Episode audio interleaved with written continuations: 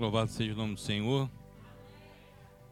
Muito bom nós estamos aqui hoje sem preocuparmos um horário falando do amor de Deus, falando das coisas que Deus tem feito em nossas vidas. Tem feito na sua vida também. Eu gostaria só de pegar assim na palavra, né? Essa irmã aí teve lá em casa, antes de eu ser internado, trouxeram as frutas boas, assim um negócio bom, mas eu não pude experimentar porque estava muito ruim. Quando eu voltei já tinha acabado. Fiquei internado uma semana no, no Albert Schweitzer, todos conhecem ali. E na quarta-feira, essa semana, a qual foi internado na segunda, quarta-feira foi o dia crítico. Quarta-feira foi aquele dia que eu botei o pezinho lá, vi a luzinha e chamava assim: vem para luz, vem para luz. E eu já estava indo. Né? E a enfermeira que me acordou lá através do aparelho lá, e Deus também acordou a enfermeira, porque muitas das vezes eu acordava de noite para ir no banheiro. A enfermeira, tadinha, estava precisando mais de cuidado do que de mim. Ela estava sentada na cadeira com o pescoço assim, com a boca aberta. Falei, meu Deus do céu, pode acontecer um problema aqui e ela nem se aperceber, né? Como aconteceu na emergência na segunda-feira. Uma senhora morreu. E era aproximadamente 4 horas da manhã, não tinha ninguém lá. E eu tentando chamar alguém também muito ruim, não consegui. Quando foi 4 e 20 que apareceu alguém. Porque o, começou a tocar lá, o negócio tocou muito. Aí fizeram massagem cardíaca e, e, e pegaram o desfibrilador, mas o desfibrilador não funcionou. Então tudo ali eu estou presenciando. E eu falei, meu Deus, eu quero subir, Senhor. Me leva para a enfermaria. Não dá para mim ficar aqui não, senão eu vou morrer do infarto, sem ser da Covid. E quando foi na terça-feira eu subi. Aí fiquei sete dias na enfermaria, enfermaria muito boa, irmãos. Diga-se de passagem, acomodava dez pessoas lá, tinha algumas que estavam piorzinha, outro melhorzinho. E graças a Deus eu passei por esse momento, né? Que Deus me tratou, né? Tratou do coração de muitas pessoas também, através de eu ir, né? E de, de Covid para lá né, de, de, que muitas vezes as pessoas pensam que isso é uma brincadeira, isso não está acontecendo. É, é, é, como se falar do HIV. Hoje em dia, se falar de HIV, as pessoas já nem se lembram mais o que é um HIV. O que é HIV? Não sei. Então, vivem a vida assim de uma maneira que não vai ser cobrado lá na frente. Né? E talvez pelo, pelo jeito que eu vivi a minha vida, né, agora eu estou sendo cobrado. Né? Que esse meu corpo, né, com uma performance boa, 150 quilos, estava, né? Porque agora emagreci bastante. Mas eu estava com 150 quilos e tive que comer aquela comidinha deliciosa do hospital, muito boa. Eu comia tudo mesmo, não jogava nada fora e os outros, quando não, não, não queriam, não pode me dar que eu como. Eu sabia que eu tinha que comer para me recuperar, para me ir embora. E tinha gente lá que não comia. Olhava para a comida assim e falava, não, não vou comer isso aqui não, não dá. Não desce, eu falei, mas você tem que comer. Tinha um senhorzinho lá de 80 anos fraquinho, tá bem fragilizado, e estava de fralda. É, eu cheguei a ficar um dia né, com essa, nessa condição. E às vezes chegava pão não queria comer, aí tinha que ir lá conversar com ele. Falava, oh, molha o pãozinho aqui, deixa o pão dentro do leite, do café. Eu tenho que comer, senão como é que o senhor vai sair daqui? E os antibióticos que estava tomando era muito forte, aí estourou a afta na boca dele. Então ele estava muito ruim, tanto é que ele foi até transferido. Mas graças a Deus eu fiquei sabendo pela enfermeira lá que a gente fez amizade, que ele voltou para casa. E ele também era servo do Senhor, né? Tinha um lá que já tinha 20 dias que estava lá, né? E foi uma experiência que a gente a gente tem que passar às vezes, irmão, para nós reconhecermos que diante de Deus, diante do eterno, nós não somos nada. É um, um poeiro, um verme de Jacó. E às vezes eu fico impressionado, eu vejo tantas pessoas aí brigando por nomenclatura, né? Que agora é pastor, é apóstolo, né? nós temos agora o pastor, o pastor, apóstolo, patriarca. E eu não sei mais o que vão inventar. Né? Porque a Bíblia diz que é necessário que ele cresça e eu diminua. Né? João, quando ele fazia lá o batismo lá, ele quando batizou Jesus, ele mesmo disse, ó, eis aí, ó, aquele, ó, não sou eu não. Ele poderia até mesmo falar, não, sou eu, eu sou o cara. Mas não, ele falava, ó, aquele ali, ó, não sou digno nem de atar o, as chinelas dele. Então é muito bom nós passarmos esse tempo, né? E às vezes nós falamos assim, mini vigília. né? Porque antigamente tinha vigília, né? Mas o, o, os tempos a gente vai se aperfeiçoando, é muita violência, tem, tem certos lugares que não dá para se estender muito, né? É, quando é outras coisas, vai até meio-dia, né? Tem horas que você não tem nem como. Você, você vai dormir, você fecha a janela, a janela fica. Tum, tum, tum, tum, tum, fica vibrando, fica no ritmo. Né? Você dorme de um lado e acorda do outro, por causa da vibração do som. Mas você vai falar o quê? Você vai reclamar com quem? Mas Jesus disse que nós teríamos que passar por esse processo. E nós teríamos que ser, além de tudo, ser luz, sal e luz. Não é só viver aqui, não, não é só estar dentro da igreja, não. Nós teríamos que ser sal e luz. Né? Porque se o sal não salgar, é jogado fora. Se a luz não brilhar, fica difícil. E nós temos que agradecer muito a Deus sobre tudo aquilo que Ele tem feito na minha vida. Mas eu gosto muito da palavra de Deus, de estudar, de buscar. Ela nos fala muito. E eu gostaria de trazer aqui um, um versículo que se encontra lá em 1 Coríntios, capítulo 9. Nós temos aí uma EBD aí, né, na parte da tarde. É, 1 Coríntios, capítulo 9, versículo, aleluia, 27. O apóstolo Paulo ele nos dá um conselho, e ele fala que assim, é, antes subjugo o meu corpo, reduz a servidão, para que pregando aos outros, eu mesmo não venha, de alguma maneira, ficar reprovado. Então ele está dizendo: ainda que eu seja apóstolo, ainda que eu pregue, ainda que o pastor esteja aqui, mas se ele não tiver uma vida diante de Deus, como as Escrituras pedem, ele talvez vai salvar muitas vidas, mas a própria vida dele não vai salvar. Porque quem vive diante de Deus, irmão, na presença do Eterno, ainda que nós escorreguemos algumas vezes, João vem dizendo que nós somos pecadores, se dissermos que não somos, mas nós temos que lutar, nós temos que tentar, nós temos que fazer aquilo que o Eterno nos separou para fazer. E eu gostaria que os irmãos também abrissem a Bíblia. Hoje eu vou dar uma. Hoje a gente tem um pouquinho de liberdade. Em Deuteronômio, no capítulo 7, capítulo 8, fala sobre a exortação a ter em memória os benefícios do Senhor. Tudo aquilo que o Senhor te fez, tudo aquilo que o Senhor. Que às vezes nós viemos para cá, irmão, a gente acha que é uma coisa tão simplória você respirar, mas tem gente que não consegue respirar. É uma coisa tão simplória você enxergar, mas tem gente que não enxerga. É uma coisa tão simplória você se alimentar hoje, se alimentar amanhã, tomar o café, é uma coisa assim tão comum que com o passar dos dias você não vai dar o verdadeiro significado e importância para aquilo que você faz. Que é uma coisa assim que é Deus trabalhando, irmão. A, a, a, a, a sua estrutura. Quantas vezes o coração bate por dia?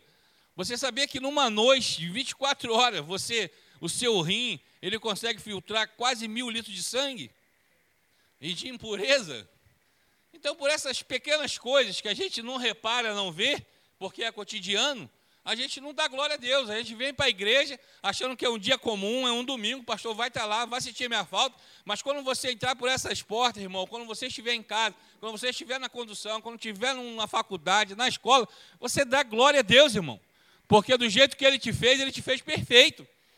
Ele, te, ele, um mecanismo é uma máquina, o nosso corpo verdadeiramente é uma máquina para trabalhar em concordância. Por isso que Paulo pega o corpo e fala que assim, ó, nós somos como se fosse o corpo.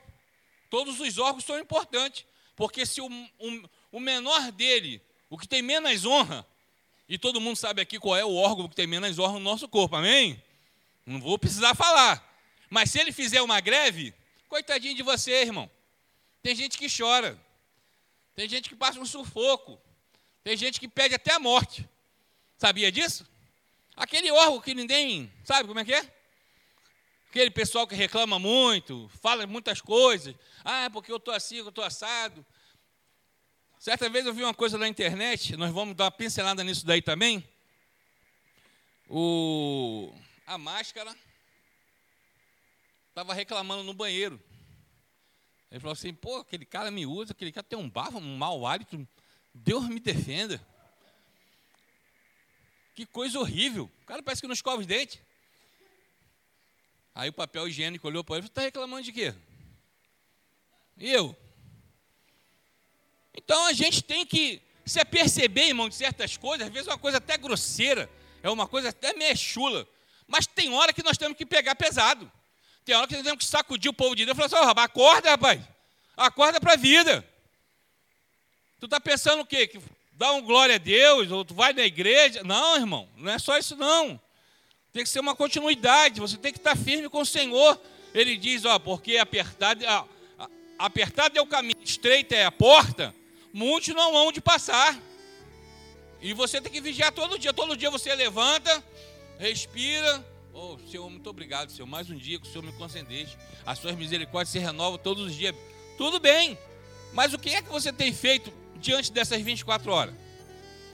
Quanto tempo você tem reservado de oração? Você tem lido a palavra? Tem crente que gosta de deixar no Salmo 91, né? Salmo 91 é, e o 23 é, é disparado aqueles que ficam aberto. Eu trabalhei ali no Mercado Braga durante 10 anos, via muito caminhoneiro de fora com a Bíblia aberta ali. No... Ô amigo, você sabe quem, quem escreveu os Salmos? Faça a mínima ideia. Conhece, não querem ler. Aqui, irmão, só transfere poder se você conhecer. É uma pessoa. O que está escrito aqui foi escrito pelo Espírito Santo, pela vontade de Deus. Não foi por causa do homem. E aqui tem uma parte que Deus fala do povo dele, do povo judeu. Nós vamos entrar um pouco no povo judeu, porque nós fomos enxertados na videira. Todos aqui sabem disso, amém? Amém, né? Nós fomos enxertados na videira. Nós não somos judeus. Nós estamos vendo aí um movimento de judaísmo, querendo judaizar a igreja, fazer com que nós sejamos uma coisa que nós não somos. Nós fomos enxertados. Nós somos gentios, irmão. Ou nós fomos. Porque agora a Bíblia diz assim, ó, e todos quantos o receberam, deu-lhes o poder de ser chamados filhos de Deus. Amém? Mas você está enxertado na videira. Você tem que viver com a seiva da videira. Não sei se os irmãos gostam de ver Globo Rural aqui, eu gosto de ver, né? Antigamente era aquele outro rapaz, né? É que a viola fala alto. Eu gostava de ver muito e gosto de ver esse programa até hoje. Eles pegam uma plantinha, tiram um pedacinho, vai lá, corta, enxerta, passa um durex, daqui a pouco ele está florescendo. E vai dar aquela fruta que aquele pé tem que dar, porque ele está se alimentando da seiva. E muitas das vezes nós não queremos nos alimentar. E hoje nós temos um modismo dentro da nossa internet que é o influência. Falando de tal influência. O que, você faz da vida? Eu sou influência. Virou profissão. Aí aparece aquele pessoal tudo bonitinho, né? Bota aquela, aquele botox ali, aquele silicone lá, né? Aí faz a opção de cara desse jeito. Porque hoje é difícil você ver uma foto natural de uma pessoa na internet. Pessoa se sair assim. Fala assim, pô, o Inácio está bonito na foto. Não, o cara chega na foto. Rápido, e vai ficando roxo, sem oxigênio. Quer aparecer uma coisa que não é. Mas Deus, Ele conhece o nosso coração. Ele sabe quem você é. Porque Ele não olha o que está por fora. Ele vê o que está por dentro. É diferente de nós humanos. Por isso que quando aquele profeta foi lá, não foi lá, o profeta lá não foi enviado lá e tal. Aí passou os filhos todos, falou, você está vendo o que está por fora, filho. Mas eu olho lá para dentro. Eu vejo o que está passando no coração, na mente. E é isso que importa para Deus. E ele vem falando aqui do povo dele, no capítulo 8. Ele diz assim: ó, todos os mandamentos que hoje vos ordeno, guardareis, para os fazer, para que vivais e vos multipliqueis, e entreis e possuais a terra que o Senhor jurou aos vossos pais e te lembrarás de todo o caminho pelo qual o Senhor teu Deus te guiou no deserto, estes 40 anos, para te humilhar, para te para, para te tentar, para fazer saber o que estava no teu coração e se guardarias os meus mandamentos ou não. Ele te humilhou e te deixou ter fome, e te sustentou com o maná que tu não conhecestes, mas é, que os teus pais não conheceram, para te dar a entender que o homem não viverá só de pão, mas de tudo que sai da boca do Senhor. E viverá o homem. Aleluia! Nunca se envelheceu as tuas vestes sobre ti, e nem se inchou o teu pé nestes 40 anos. Confessa, pois, no teu coração, que como homem que castiga seu filho, assim te castiga o Senhor teu Deus. Amém? Ele fez isso com o povo dele, para saber o que estava no coração. Porque se não fosse essa dúvida que nós vamos ler agora, para finalizar, lá em Números capítulo 14, aonde ele mandou os espias verificar a terra, e eles foram olhar a terra, mas no coração deles cheio de dúvida. Será que Deus vai fazer? Será que Deus não vai fazer? Será que Deus é comigo? Nada dá certo. Eu fico doente, pego Covid, acontece isso, acontece aquilo. Eu vendi um carro para o irmão, falei, pô, irmão, você vai, vai, vai, trabalhar com o carro aqui, eu vou te vender o carro, mas tu fica por aqui, porque esse carro aí está meio enrolado, documentação. E o irmão fez o quê? Passou alguns anos e falou assim, ah, vou vender esse carro ferro velho. Já não dá mais, o senhor vai cortar, mas também é uma pessoa íntegra. Ele foi enganado. Aí quando foi agora, eu recebi uma notícia agradável lá em casa, tinha 12 multas no meu nome. Eu falei, meu Deus do céu, da onde? A, da Paraty. Já estava já morta já há 12 anos ressuscitou. Fez igual Lázaro. Falei, meu Deus, quem ressuscitou essa Paraty, meu Deus? Essa Paraty já estava morta já há um tempão. Doze multas no meu nome. Por causa de quê? Porque você, em vez de fazer as coisas corretas, nós não fazemos. Nós confiamos naquela pessoa, aquela pessoa, obviamente, vai confiar na outra, e vai ter sempre uma, a qual Jesus falou: Olha, eu não escolhi os doze, mas um de vós é o diabo. Sempre vai ter um que vai falar, não, não vou fazer, eu? Pô, por tudo, juro, minha mãe, meu pai, minha sogra, todo mundo. Mas aconteceu isso comigo. E eu vou culpar quem? Quem é o culpado? Hum? Vem aquela argumentação lá em Jeremias. De que se queixa o homem vivente? Queixa-se cada um dos seus próprios pecados. Deus não tem nada a ver com isso, o irmão não tem nada a ver com isso, e às vezes, muitas das vezes, o diabo não tem nada a ver com isso. É você mesmo. É você mesmo. O diabo às vezes está de inocente. Entrou de, de bode mesmo expiatório, porque o pessoal fala que tem chifre, lá vai ele. A culpa é do diabo. Não, a culpa é nossa. A culpa é nossa porque na oração vem vigiai e orai. A pessoa não tem que orar e vigiar, irmão. Hum, quem já escutou isso aqui? Alguém já escutou correto isso? Vigiai e orai? Você sempre não escuta orar e vigiai? Oh, a Bíblia diz, irmão, orai e vigiai. Não, irmão, você tem que vigiar e orar. A Bíblia diz que nós temos que vigiar. Nós temos que ser vigilantes. Quando, quando Deus deu o te, te, testemunho de Jó, ele falou sobre Jó, falou, homem reto, íntegro, temente ao Senhor e que se desvia do mal. É, irmão. Ó, irmão, tem uma festazinha ali e tal, não sei o que, pererê. Irmão, essa festa não é para mim não, não serve, não vai, não vai dar certo, entendeu? Agora eu estou no outro, eu sou do Senhor, irmão, mas não tem problema não, você fica lá no cantinho. Mas quando você está lá no cantinho, de vez em quando passa uma, às vezes passa lá, um, quer uma bebida? Não, tem um refrigerante. Não, irmão, isso aqui é só um, uma sangria. Toma uma sangria. Sangria é. Jesus não tomou vinho, usa até a palavra, irmão. O ímpio usa. Jesus não tomou vinho na ceia? Jesus não transformou água em vinho? Um vinhozinho não pode tomar. Beleza? De boa. Não vai fazer mal, não. Aí você toma um, pronto. Aquela espiritualidade está em você já, já começa já. O sangue já começa a ferver, as veias se dilatam, né? O coração bate mais forte. Daqui a pouco bota uma musiquinha lá, tem uma, uma perto de você que já vai dar uma. Aí o irmão já. Sangue de Jesus tem poder. Sangue de Jesus tem poder, mas não correu, não saiu fora, não se desviou, não vigiou. Amém?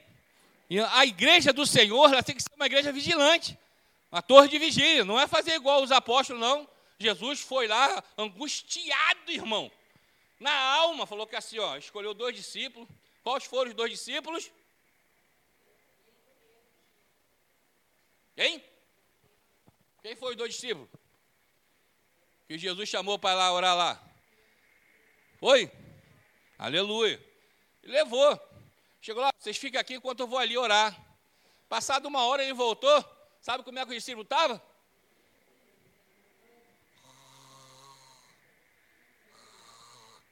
Não sabia.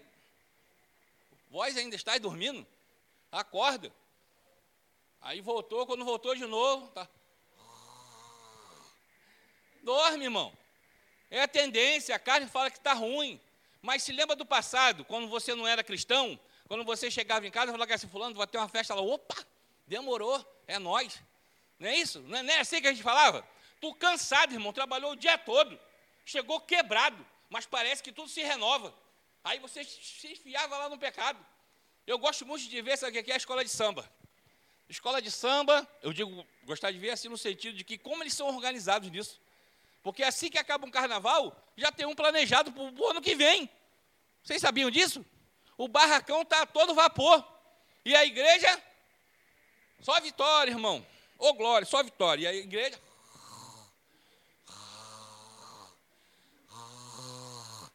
Dormindo. Dormindo. Jesus, eles reclamaram, falaram, Senhor, ó, nós não plantamos semente boa, olha o joio aí. Por que, que, ele, por que, que o joio está no meio da plantação de trigo? Eu falei, ah, porque vocês dormiram, maligno veio, semeou o joio aí, ó, enquanto a igreja estava dormindo. Por isso que o mundo está desse jeito aí, irmão. Mas Jesus, ele disse que assim, ó, maior é o que está em vós do que o que está no mundo. Eu quero deixar isso para você nessa noite. Maior é o que está em vós do que o que está no mundo. É cobrador de ônibus. E tinha um, tinha um movimento, às vezes tinha uma briga lá de um, de um cobrador para ficar com o motorista. Eu não entendia muito bem aquilo, porque eu era novo, né? Aí um belo dia eu encostado lá, com esse meu aspecto assim de bobo, né? Porque todo gordinho tem aquela carinha de bobo, né? O pessoal olha assim, o gordinho ali, tão fofinho, né? Parece que o gordinho tem cara de bobo. Aí o cidadão chegou perto de mim, do nada. Aí você sabe fazer a parada da roleta? Eu falei, roleta do Silvio Santos? Aquela que roda assim? Ah, você não sabe não? Eu falei, não, o que é? Do que se trata? E eu curioso, ó, curioso. Do que se trata? Ele falou, não, rapaz, tem um ganchinho aqui com aro de calor 10, você pega, bota por dentro, puxa, você cobre mais passagem e fica contigo. Você dá uma merreca para o motorista, tu ganha um dinheiro. Quer ver como é que é? Ainda me ensinou, irmão. Foi lá, fez um, fez um tutorial.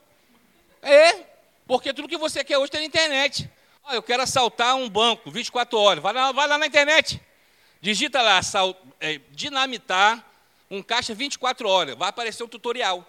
Um bandido mascarado com o olho assim de fora. Aí, rapaziada, você pega a primeira banana, quebra aqui, enfia aqui a banana, deixa o estupim um pouquinho para fora, vira a porta, acende e sai correndo, irmão. Ele vai te ensinar. E ali aquele cidadão me ensinou como é que faz. E eu falei assim, poxa, peraí. Carregava 650 passagens, 50 passagens, o patrão não vai reclamar, né? Aí, cinquentinha no final do dia. Só que passou uma semana, duas, um mês, 50 passagens por dia já não estava dando. Né? Porque você quer comprar isso, comprar aquilo, quer fazer aquilo outro. Aí eu já, 70 passagens. Não satisfeito com isso, comecei a terceirizar comecei a terceirizar o serviço. Eu saía do trabalho e ia para outra linha, de outra empresa. Vem cá, meu amigo, você está querendo ganhar um dinheirinho aí? Quero. Aí, meia meia. Mas tem um dia, como o pessoal diz por aí, a casa cai. E um dia armaram uma armadilha para o gordinho. Falar que assim, eu vou armar uma armadilha para esse gordinho agora que ele vai ver só. Aí eu estou lá, o cara, para, para, que eu gordinho. Aí entrei no ônibus, já tinha os caras de carro atrás me escoltando, eu nem sabia. E eu pensando que eu estava de boa. Aí, peguei o dinheiro. Quando eu desci do ônibus, o cara, ó, não adianta, já vi, tu vai com a gente. Botou dentro do carro, e eu falei assim, pô, cara, os caras vão me levar para a garagem, vou devolver o dinheiro, pô, vou tomar umas tapinhas, vou voltar para casa. Meu irmão, cheguei na garagem. Quando eu saí do carro, o cara já falou assim: pô, eu gosto desses gordinhos assim que é bom para bater. Pá! Já deu a primeira. Já deu a primeira, eu balancei, mas não caí. Ele falou: ih, tá vendo? Por isso que eu gosto de bater em gordo. Pá! Aí pronto, já me deu um soco no abdômen, eu já fiquei assim meio curvado. Aí me levaram lá para o cantinho, pegaram um porrete, uma mansa, uma mansa boi. Toma ali. As minhas costas ficou igual aquele presunto tender que vê com aquela listrinha assim. Fiquei todo listrado, sangue no ouvido. E eu só pensando, vou morrer, não vou ver minha mãe, né? Meus parentes. Dei mole. Porque a gente pensa antes de morrer, né? Antes de morrer, tem aquele tempinho que você pensa em tudo, menos em Deus. É, quem está aí fora, tu pensa que lá fora o pessoal, ai meu Deus, me salva. Não, às vezes não pensa não. Pensa na mãe, pensa na vergonha do, né, que, que passou. Aí cara chegou lá, buscou uma 12, curta. Aí botou assim na cabeça, falei, pronto, é agora. Aí ele falou que assim, ó, eu não vou te matar não, porque os caras aqui não querem que faça isso aqui. Eu vou te liberar, mas se eu te ver você aí nessa linha, se eu te ver você por aí, você pode ter certeza que você não vai passar não. Não vai passar batido não. Aí fui para o hospital, cheguei lá todo quebrado. O que, que houve, meu filho? Pô, eu caí, tal, inventei uma desculpa lá qualquer e me atenderam. Fizeram raio-x, tiraram tomografia computadorizada da cabeça. Graças a Deus não aconteceu nada. O gordinho é bem resistente. Né? Mas apanhei, irmão. Apanhei bonito. Botei sangue pela boca, pelo ouvido, apanhei, apanhei mesmo. Então, a Bíblia diz que o dom gratuito de Deus é a vida eterna. Mas o pecado, o que, que vem junto com o pecado? A morte. Então quem tem que sair fora do pecado? Somos nós. Se eu não desse ouvido ao cara, eu não passava por uma situação tão constrangedora como essa. E eu não falo isso aqui com alegria, não. Aí eu fui para casa, cheguei lá onde eu moro, da comunidade que eu moro no morro, né? Aí o pessoal, pô, o que, que houve, bebê? Não, bebê não, é, meu apelido era bebê. Eu tive dois apelidos na minha vida: goiaba e bebê, bebezão. O que, que foi, bebezão? O que, que houve? Todo roxo, todo quebrado, enfaixado. Não, aconteceu isso, isso, isso aí, mas está tranquilo. Não tem problema não. Fui trabalhar no dia seguinte. Aí sabe o que aconteceu no dia seguinte? Vou pedir as contas. Falei, não, vou trabalhar de novo, vou pegar mais. De raiva. Trabalhei o dia todo fazendo a mesma coisa. Mas quando eu cheguei na garagem, aí eu pensei, falei, quer saber de uma coisa? Eu vou largar tudo isso. Meu pai não me ensinou isso, meu pai não me ensinou assim. Aí comecei a pensar verdadeiramente no meu pai. Uma pessoa simples, mas honesta, todo mundo conhecia ele. Aí eu senti uma vergonha assim muito grande, sabe? Um peso muito grande. Eu fui pedir as contas, falei, me dá minhas contas aí, não quero trabalhar mais. Aí depois, com 30 anos, aceitei Jesus. Né? Com 30 anos, aceitei Jesus, estou nessa luta. Né? Com a carne, porque todo dia é uma luta, né, irmão? Você tem que lutar com ela, porque se você não lutar, ela vai te ganhar mole. Estava em casa, comecei a me sentir mal, comecei umas dores. Eu falei, meu Deus, vem crise renal. E o pastor pediu para mim ir para a igreja, para me dar um testemunho, para falar uma palavra. Eu estava ansioso de vir mesmo, eu estava com saudade.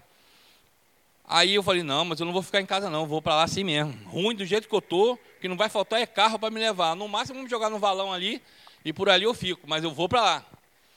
E vim, irmão. Fiquei sentado aí, os irmãos toda hora indo no banheiro, bebendo água, e toda ali no banheiro, né? Não passou não, mas está melhorando. Está suportável. Né? É aquela escala de dor, quando você chega no hospital quase morrendo. E aí, como é que está a dor? De 1 a 10. 5, 5. Não, você já tem que chegar no hospital dizendo que a dor está em 8. Você já tá, não está suportando. Para te atender logo. Se tu falar que tá, dá para segurar, eles vão te botar lá no final da fila. Vão te botar lá no final da fila. Então, o que eu quero falar para os amados irmãos hoje, que esse meu testemunho, com essa minha linguagem, às vezes é até meio hilário, né? Do jeito que eu falo, mas é verdade, irmão. Se eu fosse fazer aquilo que o meu pai me ensinou a fazer, de não mexer nas coisas que é dos outros, faz o teu serviço, para de ficar olhando para fulano, porque tem fulano que olha para o ciclano e, e, não contenta em ver, sabe, como, como, adquire uma coisa, adquire um bem. E isso é uma coisa que nós temos que ter maior cuidado com quem a gente fala essas coisas, porque eu me alegro. Quando meu irmão vence, fala assim, pô, meu irmão comprou um carro novo, meu irmão, oh, glória a Deus, Jesus, vou Estou satisfeito lá com o meu lugar onde eu moro, não tenho olho grande na casa de ninguém. É um quintalzinho abençoado, onde se reúne a família, toma-se um café, né? Eu, minha esposa, minha sogra, tem meu genro lá que mora do lado, é vizinho, agora é pastor. Então, quer dizer, aí chama logo o pastor, o pastor Renato, tomar um café. Aí tem meu netinho. Então, eu me sinto muito bem ali naquele lugar, irmão. Satisfeito do que eu tenho. Porque às vezes você está num lugar e você não está satisfeito com aquele lugar e fala que é assim, meu Deus, Por que, que eu estou aqui? Esse lugar ruim, né? O pessoal joga lixo aqui, o pessoal bota funk, fica essa, essa xingação, essa palavrão todo. Aí você fala que assim, ah, eu vou comprar um lugar onde é deserto e lá eu vou ter paz. Eu vou contar aqui uma história, a minha esposa está ali. Esse terreno aqui atrás, aqui, depois da igreja, mais algumas casas, eu tinha um terreno aqui. Mas antigamente o pessoal jogava bola ali, fumava um braço de Judas ali, entendeu? Fumava assim um, aquela erva do capirongo, aquele cheiro, falava, meu Deus do céu, eu vou morar num lugar desse? Eu falei, ah, vou sair daqui, vou morar em outro lugar. Aí comprei um terreno para lá. Poucas casas, né? Não tinha ninguém. Quando deu a chuva, que eu fui olhar o meu terreno, falei, meu Deus do céu, isso é um pântano. A água cai toda aqui. Eu falei, não, tem que vender esse terreno. Aí, não satisfeito, vendi o terreno. Aí surgiu outro, na rua da frente, do caminho da vovó, que tem a Rua da Paz, né? E na Rua Rocha, que tem o meu sobrenome. Batizaram com o meu o meu sobrenome lá, porque eu, eu ajudava bastante o pessoal que estava chegando. Aí eu saí da Rua Rocha para a Rua da Paz. Falei, não, Rua da Paz, Shalom. Quase que eu botei a placa na rua assim, Shalom Adonai. Aí foi esquecendo, o pessoal foi comprando. Hoje você podia botar aquele nome, fazer Rua da Paz, botar Rua das Kitnet. Mas, mas é muita kitnet, irmão. Kitnet que, sabe, é, é cada morador que chega lá que quando você pensa que vai melhorar, fala que assim, meu Deus, não pode piorar mais do que isso. Piora. Piora. Aí eu fico olhando assim, a Elizabeth olha para minha cara, cá, tu vai querer se mudar para mais algum lugar? Então, irmão, fica satisfeito com o que você tem, não ambiciona coisas maiores. Jesus, o próprio Senhor, falou que assim: olha, não ambicionei coisas grandes, mas ambicione as coisas que são do céu, sabe? A tua salvação. Irmão, nós vamos ter uma eternidade. Você já parou para imaginar isso? Hoje você conta, né? Amanhã é sábado, pô, tô de folga, domingo, beleza. Quem está lá fora, sextou. Quando fala sextou, é para encher a cara, né? É, sextou é para encher a cara. Aí, mas olha a situação do crente, eu quero que você vislumbre isso. Você vai ter uma eternidade para ficar junto com os teus irmãos. A única coisa que você vai fazer lá em cima é adorar a Deus. Você já parou para isso? Para pensar nisso? Quando você vai naquele culto que é de uma hora ou uma hora e meia e você fica assim, quase que o torcicolo. Ai, meu Deus, já vem aquele irmão. Já vem aquela irmã. Sabe o que você vai fazer lá no céu, irmão? Você vai adorar a Deus, irmão. Igual os anjos ficam lá, ó. Santo, santo, santo, santo, santo, santo é o Senhor dos exércitos. Não vai ter outra coisa para você fazer, não. Não vai ter mais sol, não vai ter mais lua. Então, eu acho bom você rever um pouco mais esse conceito aí, porque lá em cima não vai ter como chegar e. Então, quando a gente vem para a igreja, irmão, quando você passa dessa porta para dentro, é com um espírito de adoração, sabe? De querer adorar a Deus. Não que aqui seja um lugar. Tem outros lugares? Tem. Em João capítulo 4, ele fala para a mulher samaritana: Ó, oh, mas os nossos ancestrais nos ensinaram a adorar aqui. Mas Jesus fala para ela: olha, virão dias que nem Samaria e nem Jerusalém adorarão. Adorarão a Deus em espírito e em verdade. A única adoração que você tem que dar ao Pai é essa. Você vir porque você quer vir. Você vir porque você gosta de estar aqui. Você vir porque você sente prazer em estar aqui. Você vir porque aqui é um estágio aonde você vai receber nas regiões celestiais e vão trocar a tua roupa, vão mudar o teu nome. Glória a Jesus. Você não vai se preocupar mais com roupa. Ah, amanhã eu tenho que botar uma outra roupa que eu já fui no domingo passado. Você sabia que tem cristão que não vem à igreja porque bota roupa repetida? Você já conheceu alguém assim? Ah, não posso ir para a igreja não, que eu vou com a mesma roupa. Olha, eu vim com essa aqui do lado da vez, irmão. Eu vim trocar aqui. Minha, minha, filha, pai, está do lado da avessa, minha esposa está do lado da avessa. Mas quem passa dos 50? Uns têm uma memória melhor, os outros não. Mas você olha assim para mim e fala assim: eu vou esquentar? Não me importa o que vão pensar de mim. Eu quero é Deus. Não importa, porque hoje em dia, irmão, quando Deus pegou Adão e Eva lá no, na circunstância, e ele chamou Adão, Adão estava onde? Escondido lá da figueira. E ele chegou e falou assim: pô, por que tu está escondido? Aquele papo todo, né?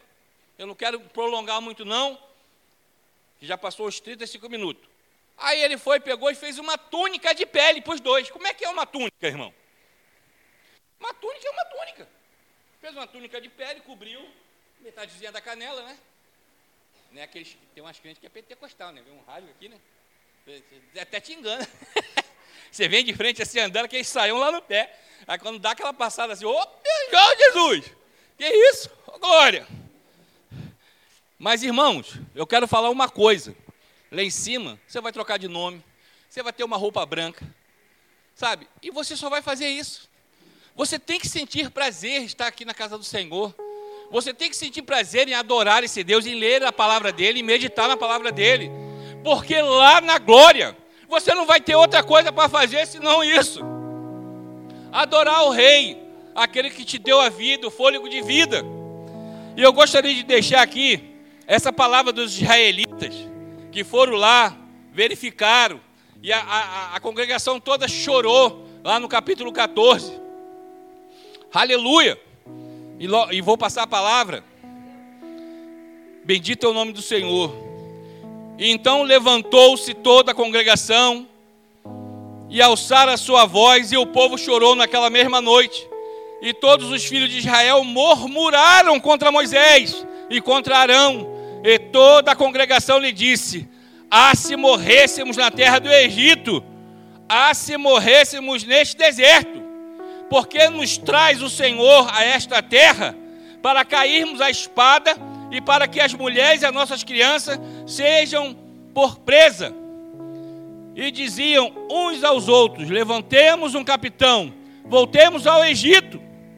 Então Moisés e Arão caíram sobre seus rostos perante todos o ajuntamento dos filhos de Israel.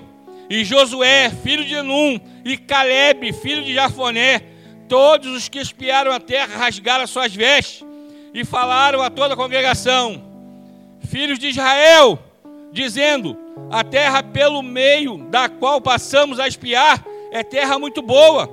Se o Senhor se agradar de nós, então nos porá nesta terra e nos dará, terra que mana leite e mel. Tão somente não sejais rebeldes contra o Senhor, e não temais o povo desta terra, porquanto são eles o nosso pão.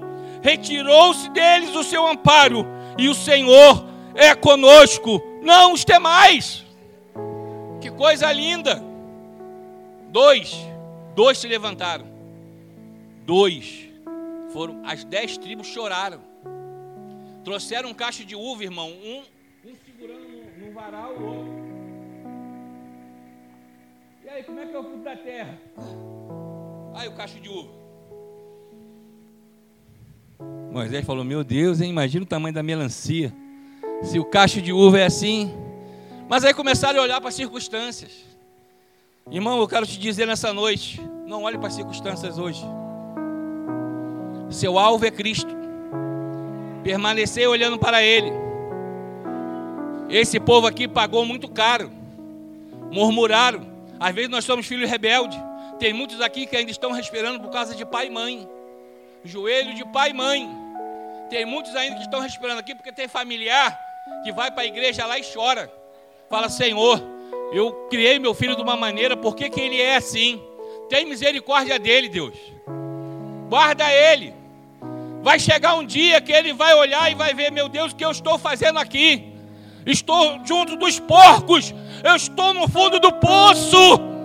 Mas diz que ele olhou para o céu e lembrou da casa do seu pai e falou lá: Na casa de meu pai, todos os servos têm abundância de pão, têm alimentação.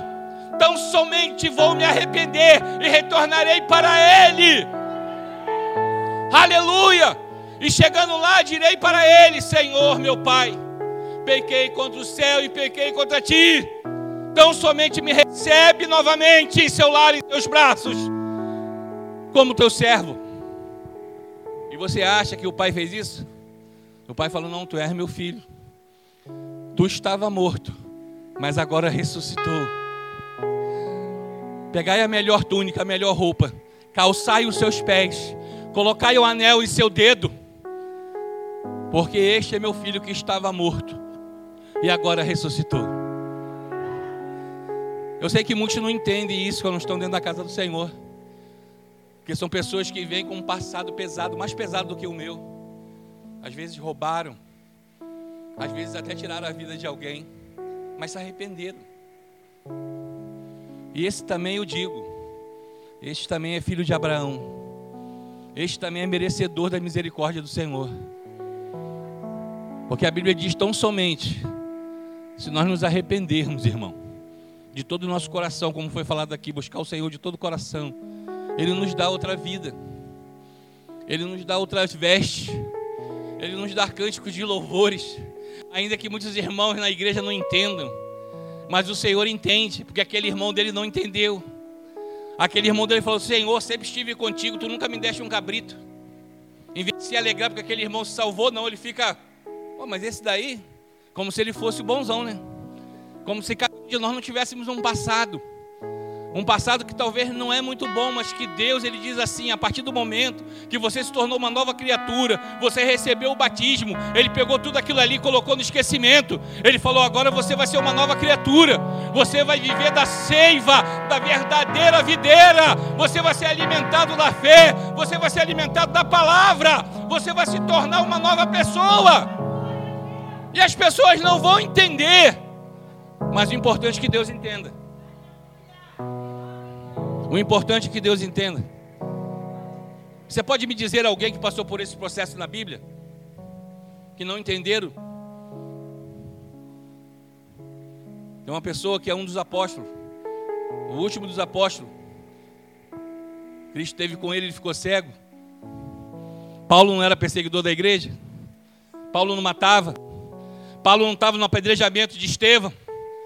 Estevão ali no negócio de Jesus arrumaram duas testemunhas falsas. Ó, oh, esse cara aí, ó, tá mentindo, falando um Cristo aí, ó, só de baboseira. Mata ele, apedreja ele. Ele é herege, está falando blasfêmia. E aquele homem foi apedrejado. Estamos precisando de igrejas, de pessoas, de irmãos e irmãs com o espírito de Estevão, que ainda que for apedrejado, ainda que caluniaram ele, ele diz que viu os céus abertos e viu o Senhor à destra do nosso Deus, dando um testemunho dele. E antes de morrer, ele clamou: Senhor, não impute esses pecados a ele. Que coisa linda, irmão. Crente é assim. Crente é assim. Falou mal de você? Ora por ele. Botou o funk lá da vizinha que te incomoda? Ora por ele. Às vezes é difícil, mas ora por ele. Você tem orado pelo seu país? Tem orado pelo seu presidente? Tem orado pelos políticos? Ou você falar que assim, pô, esses aí, ó, Falar de política para você, você não, irmão. Política, religião e futebol não se discute. Você fala até isso, né, irmão? Para cortar logo. Política, futebol, religião não se discute. Mas nós temos que orar. Nós temos que bem dizer. A Bíblia diz que quando o justo governa, o povo se alegra. Mas quando aquele que vem para roubar, o povo se entristece. Nós temos que orar, irmão. Orar mais. Orar todo dia. Orar sem cessar. Mas a igreja, a igreja está vivendo uma onda, sabe de quê? Uma onda de aparência, uma onda de inchaço, uma onda que as pessoas contratam as pessoas para ir lá para cantar, para louvar, e tem um preço exorbitante, isso é um absurdo. Eu creio que todas as pessoas são dignas do seu salário. Mas em nome de Jesus, irmão, você contratar uma pessoa e a pessoa fala qual o roteiro que você quer para a igreja? Quer que ela chore? Quer que ela se arrependa? Quer que ela contribua mais? Olha o tema, irmão. O tema não é a cruz. O tema é levantar a igreja. É trazer membro. É trazer ofertante. Não importa se lá no final não vai ser salvo. Mas eu te digo uma coisa. Se você cruzou essas portas hoje aí, você vai receber oração. Você vai receber palavra. E você vai chegar em casa com a sua mente analisar. Sabe? Não é esperar o final do ano, não. Ah, vamos fazer um. Vamos fazer uma revisão, né? Como é que se dá o nome? Final do ano, vamos fazer um. Hein? Fala um pouco mais alto, irmão, que eu estou meio surdo. Acabei de falar para os irmãos que eu estou ficando velho, 54 anos.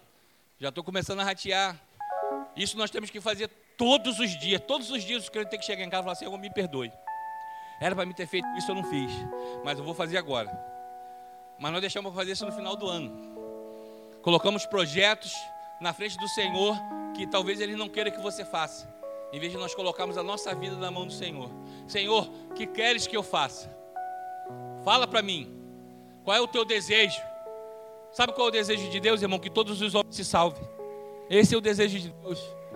É o desejo de cada um dos crentes aqui é pregar a palavra, falar de Deus, do amor de Deus, falar daquilo que está dentro dessa palavra maravilhosa aqui, sobre o povo dele, sobre o escolhido, sobre aquele que foi rejeitado, sobre aquele que foi enxertado e sobre o final glorioso que nós vamos ter.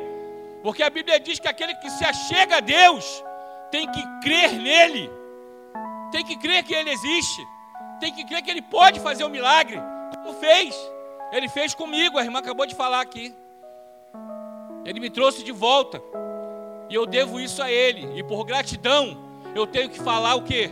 Falar do Evangelho, falar sem cessar, fazer como o apóstolo Paulo. Muitos dos irmãos não acreditavam nele. Olha, esse aí perseguiu, esse aí está infiltrado, esse aí é X9, esse aí vai caguetar a gente. Mas a palavra de Deus diz que quanto mais duvidavam da conversão de Paulo, mais ele falava do amor de Cristo, mais ele falava desse Deus maravilhoso, mais ele exortava as pessoas e falava que assim, ó, voltemos e adoremos ao verdadeiro Deus. Aleluia! Vamos deixar de ser religiosos, vamos deixar de ser rabinos, judeus, vamos ser servos. Servos. Hoje, hoje não chamar um pastor de servo, você quase apanha. É apóstolo. Tem que chegar para ele, eu gostaria de falar com o senhor apóstolo aí da igreja. E você falar servo, ele, ele vai falar, que é isso, irmão? Não me conhece da onde? Mas eu te digo uma coisa. Jesus falou assim: ainda que tivesse na cidade os meus servos, Moisés, Elias, eu ainda consumiria essa cidade desse mesmo jeito. Servos, irmão. Homens que foi usado poderosamente por Deus. Jesus trata como servos. Nós somos servos. E qual é a função do servo? É servir. Não é ser servido. Jesus, quando veio, foi Deus que enviou a ele. E ele falou que assim, a minha função aqui não é ser servido, não, irmão. Não é ser paparicado, não. Eu vim para servir. E ele serviu a Deus e foi obediente, e a palavra diz assim, ó, e obediente até a morte e morte de cruz. Eu te digo uma coisa, se você quer habitar no céu, se você quer morar com Deus, você vai ter que ser obediente a ele. Esquecer de você. A Bíblia diz: renuncie-se a você mesmo. Pegue sua cruz. Não olha para o irmão, não, irmão. Não olha para o diácono. Não olha para o pastor. Não olha para o pastor que fez isso, o pastor que é picareta, o irmão que adulterou. Isso tudo nós vamos ver, porque o próprio Jesus nos já adiantou isso da palavra dele. É necessário que venham os escândalos, mas ai daqueles pelos quais os escândalos vierem. E eu agradeço a minha rica oportunidade, irmão. Agradeço a oração da igreja. Agradeço a oração dos irmãos, das irmãs que já passaram por momentos difíceis, momentos de saúde. Tem pessoas aqui que foram internados, tem irmãos aqui que a gente ficou também preocupado, mas colocamos na mão de Deus, né? E pedimos e clamamos, falamos, Senhor, está lá teu servo, em nome de Jesus, tem misericórdia. E como ele teve de mim, irmão, com certeza ele vai ter dos amados irmãos também. Basta nós não já chegarmos a ele. Ele está aqui hoje. Hoje ele vai te fazer uma pergunta muito importante o que queres que eu te faça? O que queres que eu te faça? Já está mais do que provado que Ele é um Deus todo-poderoso, Ele faz, Ele executa. Mas Ele quer saber de você o que queres que te faça, irmão. O que, é que você está precisando mais nessa noite? Será que é de uma roupa nova, um emprego bom, uma casa boa? O que, é que você está precisando mais, verdadeiramente, para você se sentir bem? Você chegar em casa, botar a cabeça no travesseiro assim e conseguir dormir. O que está te, tá te faltando? Talvez você tenha todos esses bens materiais. E só uma estatística aqui para os amados irmãos que eu vou falar aqui. O índice de suicídio não se encontra na esfera da classe dos pobres, não. O índice maior que nós temos de suicídio é na classe alta quem tem dinheiro, irmão. Isso é mais do que uma prova de que dinheiro não é tudo na vida. Então acho bom você pensar bem, ver qual é a sua prioridade hoje. Não pense você que nós temos dinheiro, nós estamos igual aqueles apóstolos. Olha, eu não tenho ouro, eu não tenho prata, mas o que eu tenho eu te dou. Em nome de Jesus. Vive em paz. Tenha alegria no seu viver. Tenha prazer em poder falar. Tenha prazer em andar. Não murmure. Você enxerga bem, você fala bem, você anda bem, você come bem. Você tem todos os seus órgãos ainda. Em nome de Jesus, permaneça também com eles. Não precisou tirar, não precisou fazer nenhuma cirurgia, né, minha amada irmã? A nossa irmã fez a cirurgia aqui de coração, né? E ela anda assim bem, né? Coração abriu, fez uma o externo. Então é uma coisa tremenda. Mas talvez você não precise de uma cirurgia dessa hoje. Talvez você esteja precisando de uma cirurgia espiritual. Uma cirurgia a qual só o Senhor Jesus pode fazer. Porque ele diz que penetra nas juntas e nas medulas. Não tenha medo, não tenha vergonha de se abrir hoje com o Senhor. Talvez aquela mágoa do passado, aquela pessoa que tanto te incomoda, sabe? Você não perdoou ainda. Aconteceu isso comigo, irmão. E eu te digo uma coisa: você é escravo disso. Aonde você vai, você leva isso para todo lugar. Você dorme com ele, você acorda com ele, você almoça com ele, toma café com ele e não se perdoou ainda. Por isso que a Bíblia diz, ó, antes de ofertar a casa do Senhor, se tu lembrares que o teu irmão tem alguma coisa contra ti, deixa a oferta, vá até ele, peça perdão e depois oferte ao Senhor. Muitas das vezes na nossa vida a gente vai pegando as sujeirinhas e vai jogando debaixo do tapete. Vai, ó. Mas tem hora que não dá, tem hora que você vai abrir a porta, já emperra. Tem hora que a poeira já está tanta, você está tropeçando nela.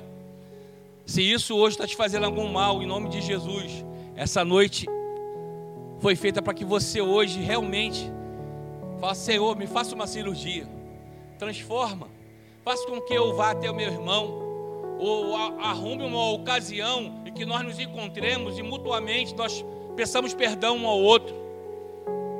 Em nome de Jesus, irmão, essa noite Deus está trabalhando aqui poderosamente. Poderosamente, Deus tem falado aqui desde o início dos louvores, sabe? Daquele apego que Ele tem por você, sabe? Ele te ama, irmão. Ele te ama de uma maneira que ninguém vai te amar. Ele fala que assim, ainda que seu pai e sua mãe lhe abandone, o Senhor não te abandonará. Tu já pensou nisso, amado? Tu já pensou no seu pai e na sua mãe te largando num lugar qualquer? Mas Deus não faz isso não. Deus não faz isso. Nós que nos afastamos do Senhor. Nós que queremos conhecer coisas novas. Nós é que procuramos coisas que atrapalham a nossa comunhão com Deus. Quando vê, a gente está todo enrolado, igual mosca na teia de aranha. Quanto mais você se balança, mais você prende. Quanto mais você se balança, mais você prende. Mas eu quero te falar, dentro dessa classe de insetos, tem um besouro que ele tem uma explosão tão forte. Oh, aleluia. Que quando ele ele é agarrado na teia da aranha, e a aranha vai se aproximando dele, ele ele usa uma explosão tão forte de ar que ele se liberta. O Espírito de Deus quer te libertar nessa noite. O Espírito de Deus, ele quer transformar você. Parece que é o último suspiro, parece que você está perdido. Você já não vê mais situação para onde fugir. Você está como Paulo. Paulo quer sair da cidade, os portões estão cercados, os portões estão fechados. Para onde? Para onde que eu vou sair? E os irmãos pegaram ele colocaram dentro de um cesto e desceram ele numa corda. Olha como é que Deus abre porta onde não tem porta. Ele diz: Eu sou a porta. Aquele que passar por mim sairá, encontrará pastagem e retornará. É, irmão, esse Deus maravilhoso, esse Deus que está aqui hoje, esse Deus que abençoa essa igreja. Talvez que muitas pessoas olhem para ela e falem assim: são poucos. É verdade. Mas eu quero que sejam poucos em espírito e verdade, do que milhares aqui cheios, enganados e iludidos, vivendo de emoção de emoção. Mas que você tenha consciência de que esse Deus está aqui hoje. Que Ele deu a vida por você. Ele chegou lá e falou assim: Pai, está consumado. Eu já verti meu sangue. Perdoa-os. Perdoa-os porque eles não sabem o que fazem. E hoje nós estamos aqui hoje, irmão. Essa congregação linda e maravilhosa. E olha, eu vou te falar uma verdade, eu não quero que isso aqui encha, não. Eu quero que as pessoas vão chegando e vão saindo. Acho que vão saindo como missionário. Vão saindo como pastor. Vai abençoar outro lugar. Vai abrir outras igrejas. Porque igreja por igreja, para estar cheia aqui, não está fazendo a vontade do Senhor. Porque ele diz, ó, ide, fazer discípulos em todo lugar, em toda a terra. Você tem que aprender e passar isso, irmão. Você tem que discipular. Você tem que passar esse amor para frente. Falar assim, ó, já pensei assim igual você. Eu já fui assim amargurado igual você. Mas Jesus transformou meu coração. Hoje eu já não penso mais assim. Hoje eu mais não fico alegre quando um bandido morre na televisão. Quando ele diz, ó, CPF cancelado. Aí a pessoa fala que é oh, menos um. Aí Deus está chorando. Eu gostaria de perguntar uma coisa para a igreja: Satanás é filho de quem? Satanás é filho de quem, irmão? E você acha que quando Jesus falou aos discípulos dele, quando voltaram, falou que assim: Senhor, os demônios nos obedecem em teu nome. Eles saem. Aí você acha que Jesus fala com essa exclamação que eu vejo muitos pastores falar: Eu vi Satanás cair do céu. Não. Ele não fala com essa alegria, não, irmão. Fala que assim, eu vi Satanás com maior tristeza no coração ser expulso do céu. Porque antes ele era um espírito de luz. Ele adorava Deus. Ele era um dos nossos. Mas ele se rebelou. Então, irmão, não resista. Nessa noite, fala com Deus. Coloca seu coração diante de Deus para ele tratar. Ele quer fazer uma cirurgia, ele quer fazer uma mudança. Senhor, eu não consigo, eu não estou conseguindo, mas eu entrego em tuas mãos, me ajuda, me ajuda, me ajuda. Nós tivemos uma pregação aqui na quarta-feira que falou assim: Senhor, se tu pode fazer alguma coisa, faça para o meu filho. E ele falou assim: ó, tudo podes aquele que crê. E aquele homem falou para ele, abriu o coração, Senhor, então aumenta a minha fé, porque a minha fé é pequena. Eu tenho que chamar o irmão que é de oração, eu tenho que chamar o pastor, a irmã missionária. Não, irmão, isso está dentro de você. Esse poder está dentro de você. Está dentro de nós.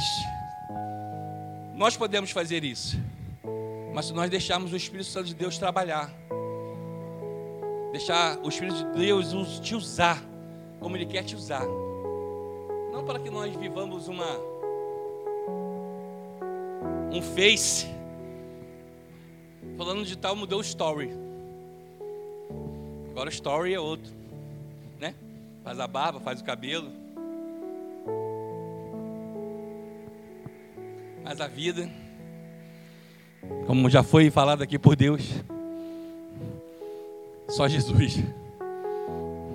Eu estou falando isso, irmão, é de experiência própria. Ele te conhece. Ele sabe como você está. Ele sabe como é que está a tua vida. Ele sabe como é que você está por dentro quebrado. Geazi vai encontrar aquela mulher, Geazi. E aí, Sulamita, como é que está? Vai tudo bem? Está tudo bem. Quando chegou diante do profeta, agarrou o profeta, começou a chorar, chorou, chorou, ao ponto de Geazi chegar e falar que assim, olha, quer que eu tire ela daqui, mestre? Falou, não, deixa ela aí, pô. Ela está chorando, chorando, está amargurada de coração e até agora o Senhor não me revelou nada. O Senhor não falou nada comigo. Deixa ela chorar. Aí daqui a pouco ela abriu o coração. Meu filho morreu. Eu não tinha filho. O Senhor me deu. Amém, irmão? Se nós formos falar da palavra aqui, é muito gostoso. Porque Deus é maravilhoso. Ele deixou vários exemplos para nós. Mas hoje o que Ele quer fazer é uma cirurgia no teu coração de você olhar, poder olhar para ele e falar assim, Senhor, eu estou ruim. Estou ruim mesmo. Estou ruim, estou precisando de ajuda. Fala comigo, continua a falar comigo, trata meu coração, muda meu pensamento, muda o meu agir, tira esse desejo, faça com que eu ignore, sabe? Ele quer te tratar hoje, como ele está me tratando. Ele está me tratando, irmão. Ele está falando comigo no profundo. Coisas que eu preciso consertar, coisas que eu preciso fazer. Sabe? Porque se eu estou aqui hoje, é para glorificar esse Deus. Porque minha taxa de saturação na quarta-feira foi abaixo de 50, quando eu estava internado lá. Eu já estava partindo dormindo. Toda morte que o, o crente quer ter. De ladinho e indo embora dormindo. Aí a enfermeira viu o alarme do aparelho. Aí eu já acordei sendo agredido. Eu falei, por que você está me batendo? O que é que eu fiz? Que mesmo doente, eu sou assim desse jeito, brincalhão. Sabe? Eu não sou aquela pessoa de ficar com aquela cara. Sabe, tem crente que dá até medo de você cumprimentar ele. De você falar assim: Bom dia, irmão. Pai do Senhor, irmão. Ô glória. Aleluia. Tem crente que dá medo, irmão. A expressão do rosto dele, a expressão do rosto dele não é de alegria, de júbilo. Sabe, fala assim: o Senhor está comigo. O semblante dele é outro. Por acaso Moisés, quando desceu lá, quando falou com Deus 40 dias, ele desceu com a cara feia? Ele desceu todo desgrenhado? Ele desceu com alguma deformidade? Ou foi ao contrário? Ele diz que o rosto dele resplandecia a glória do Senhor, que as pessoas tinham medo. As pessoas que tinham medo dele.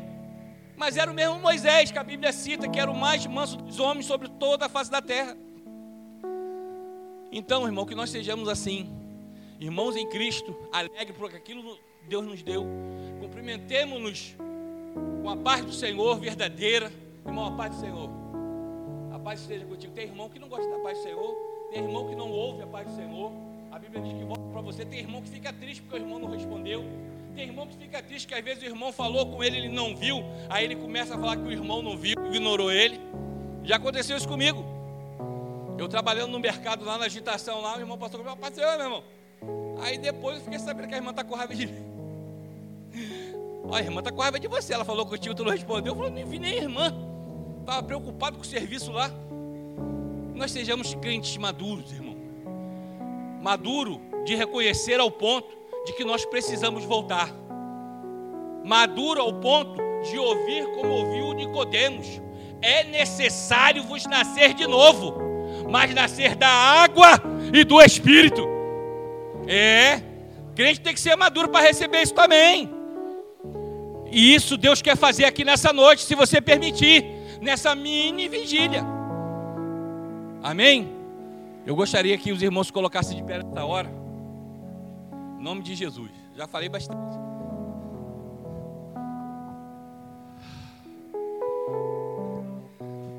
Soberano Deus.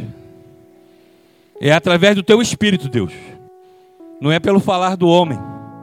Mas eu te peço que nessa noite, Deus, almas e corações saiam daqui curados. Almas e corações saiam daqui leves almas e corações saiam daqui, Senhor, e não recebam ali fora novamente o jugo de Satanás. Mas a Bíblia diz: olha, todos vós que estáis cansado e sobrecarregado, vinde a mim que eu vos aliviarei. Tomai sobre vós o meu jugo, porque ele é leve e suave. E porque, Senhor Jesus, tu és humilde de coração. Aprendei com ele, aprendei de mim Deus, eu coloco meus irmãos em tuas mãos, assim como eu me coloco. Eu preciso mais de ti, Senhor, como nós louvamos aquela música aqui nesse lugar.